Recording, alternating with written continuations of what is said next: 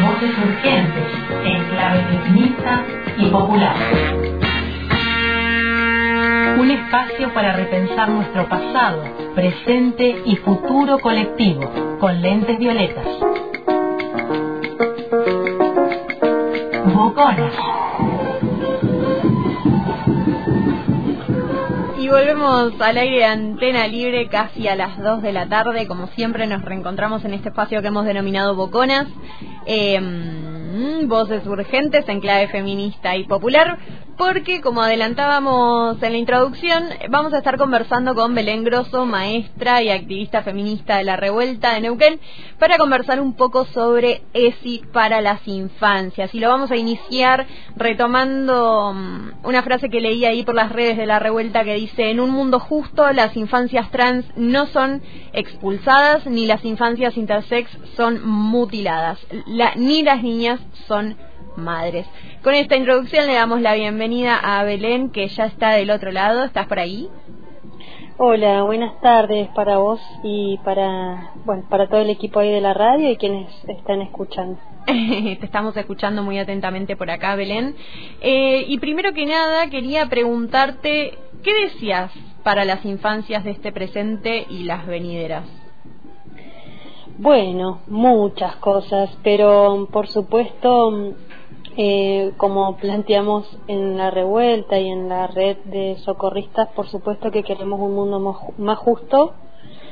Em, yo deseo risas, deseo que pasen un tránsito por la escuela primaria amable, eh, cuidado, amoroso, deseo, por supuesto, em, mucho, mucho afecto mucha amorosidad y mucho mucho cuidado no deseo que la infancia también se extienda eh, el tiempo de infancia se extienda porque eso también nos va a permitir que, que bueno que una pueda mirar que pueda escuchar que pueda leer esos cuerpos esas miradas esas palabras que tanto tienen para decirnos no que tanto tenemos que que, aprender a escuchar. Creo que también deseo eh, menos adultocentrismo, ¿no? Que eso nos va a permitir, eh, bueno, esto, ¿no? Que venía diciendo, escuchar, pensar y mirarles desde otros lugares.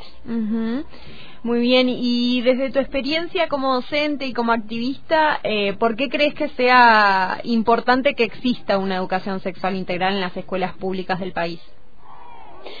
Bueno, yo soy una activista aguerrida de, la ley. Eh, la verdad es que a mí me representa, bueno, es, es em, una concepción también de vida, ¿no? Es como una filosofía, es una decisión enseñar desde esta mirada, desde esta perspectiva y por supuesto que si le sumamos el feminismo mucho más, ¿no?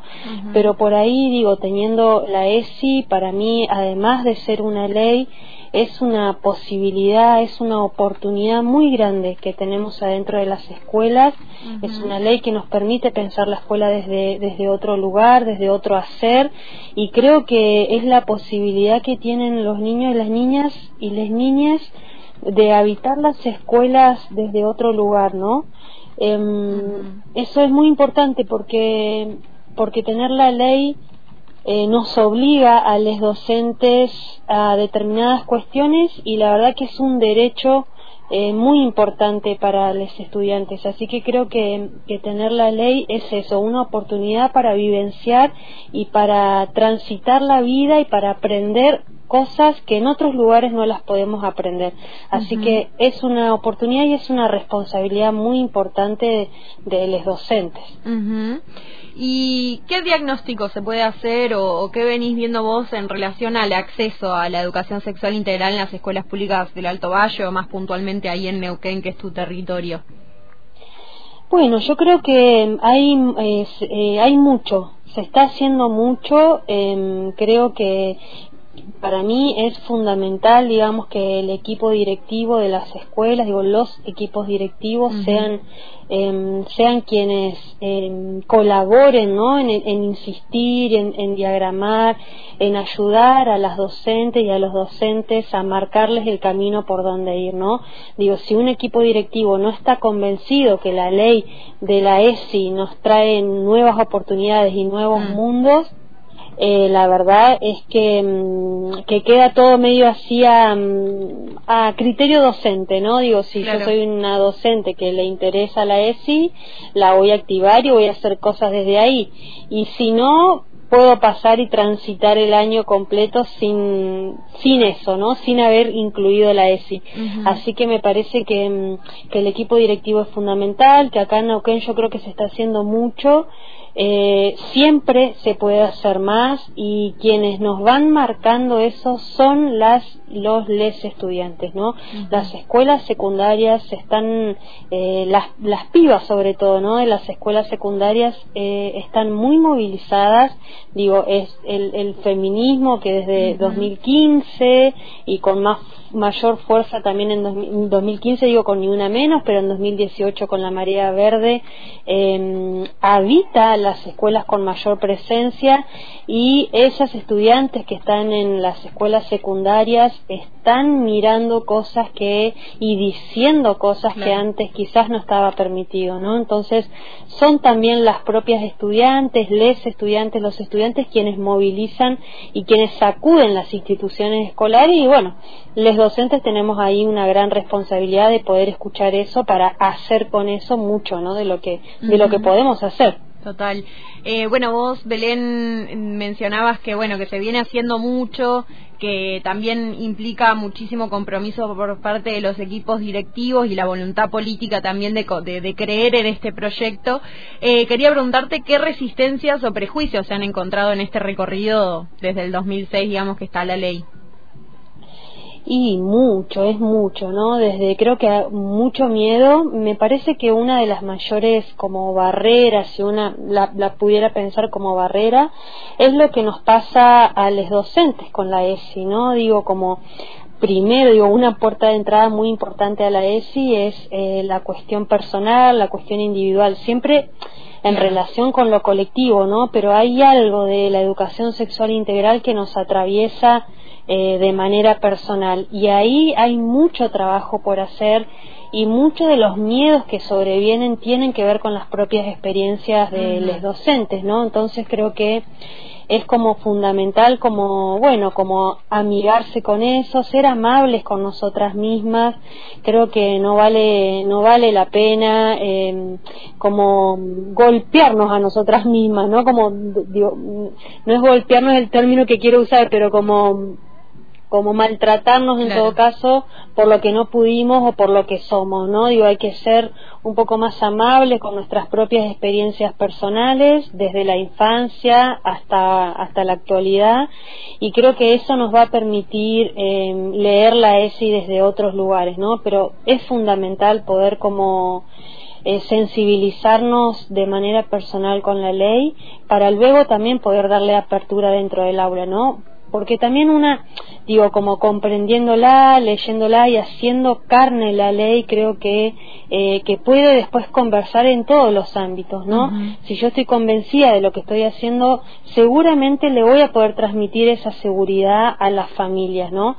A las familias, al resto de las docentes, en, en el aula, en la escuela toda, digo, trabajar la ESI, hay estudios de buenas prácticas en educación sexual integral y lo que muestran es que el aula y los estudiantes son distintos, son distintas cuando uno enseña desde la ESI, ¿no? Digo, escuchan distinto, tienen otra sensibilidad con situaciones escolares, eh, pueden mirar la escuela desde otros lugares, me parece que eso es lo que nos tiene que, que movilizar, ¿no? Bueno, cuando nosotros decimos queremos un mundo más justo, queremos que las escuelas sean amorosas, sean amables, bueno, ¿cómo se hace eso? Creo que es desde acá, es escuchando, es aprendiendo y es dejándonos atravesar Y digo, y la ESI nos hace llorar y la ESI nos hace enojar y está bien que eso nos pase, ¿no? Digo, como hay que dejar entrar también em, los sentimientos y trabajar desde ahí también, ¿no? ¿Cómo, cómo hacemos para que una escuela sea un poco más sensible ante las injusticias del mundo, bueno, tiene que ver con esto, ¿no? Como con los feminismos que, que, que, vamos armando, que vamos construyendo y también con la posibilidad de tener la ley. Muy bien, eh, bueno, qué contundente pensar en todo, todo lo que nos dio a pensar justamente las resistencias y los prejuicios, ¿no? Eh, después quería, quería preguntarte, digamos, porque bueno, desde la revuelta plasmaron un poco de toda la trayectoria y experiencia que vienen haciendo en unas placas que se llaman o que en general inician diciendo mi seño me enseñó, donde niños, niñas, niñes expresan lo aprendido a través de la ESI. Bueno, ¿cómo fue ese proceso de recopilación de testimonios?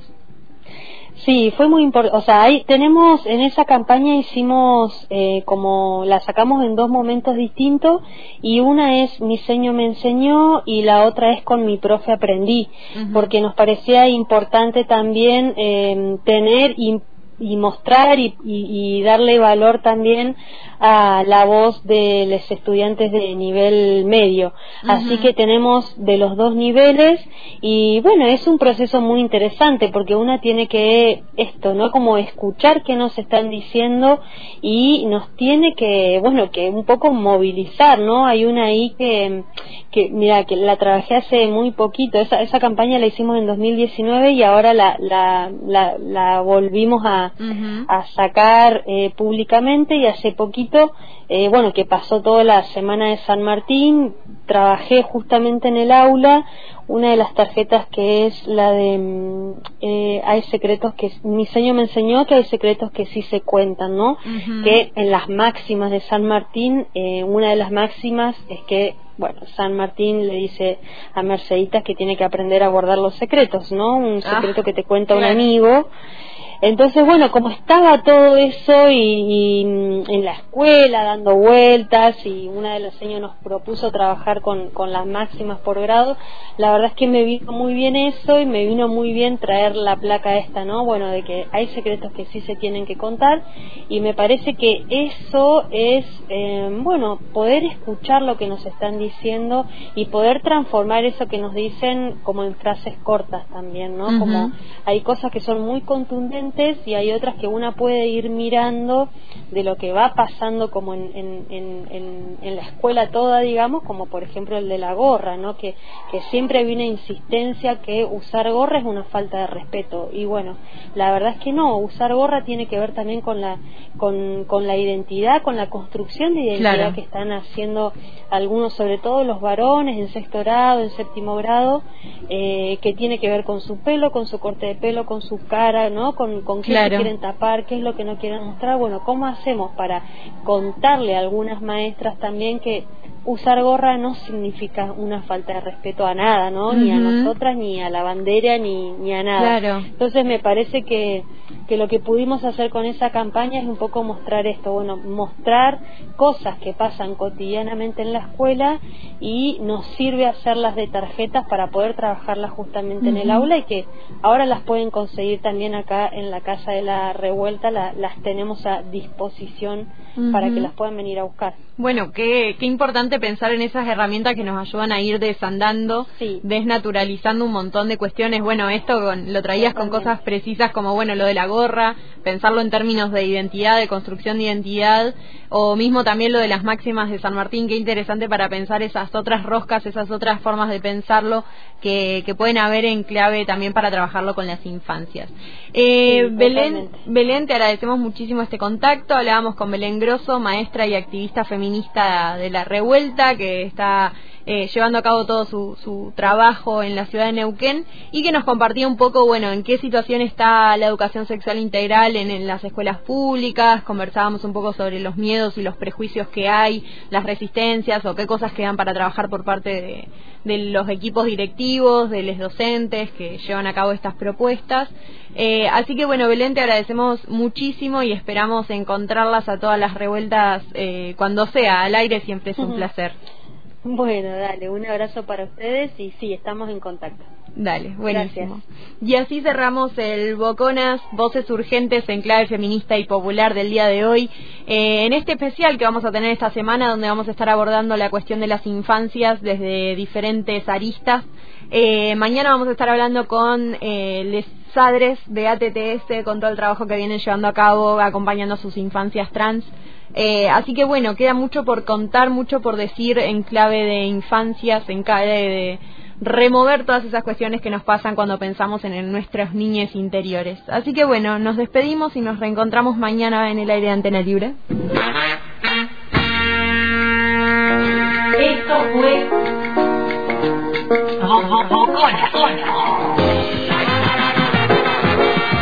Entramando voces desde el agite feminista y popular para construir vidas que valgan la pena ser vividas.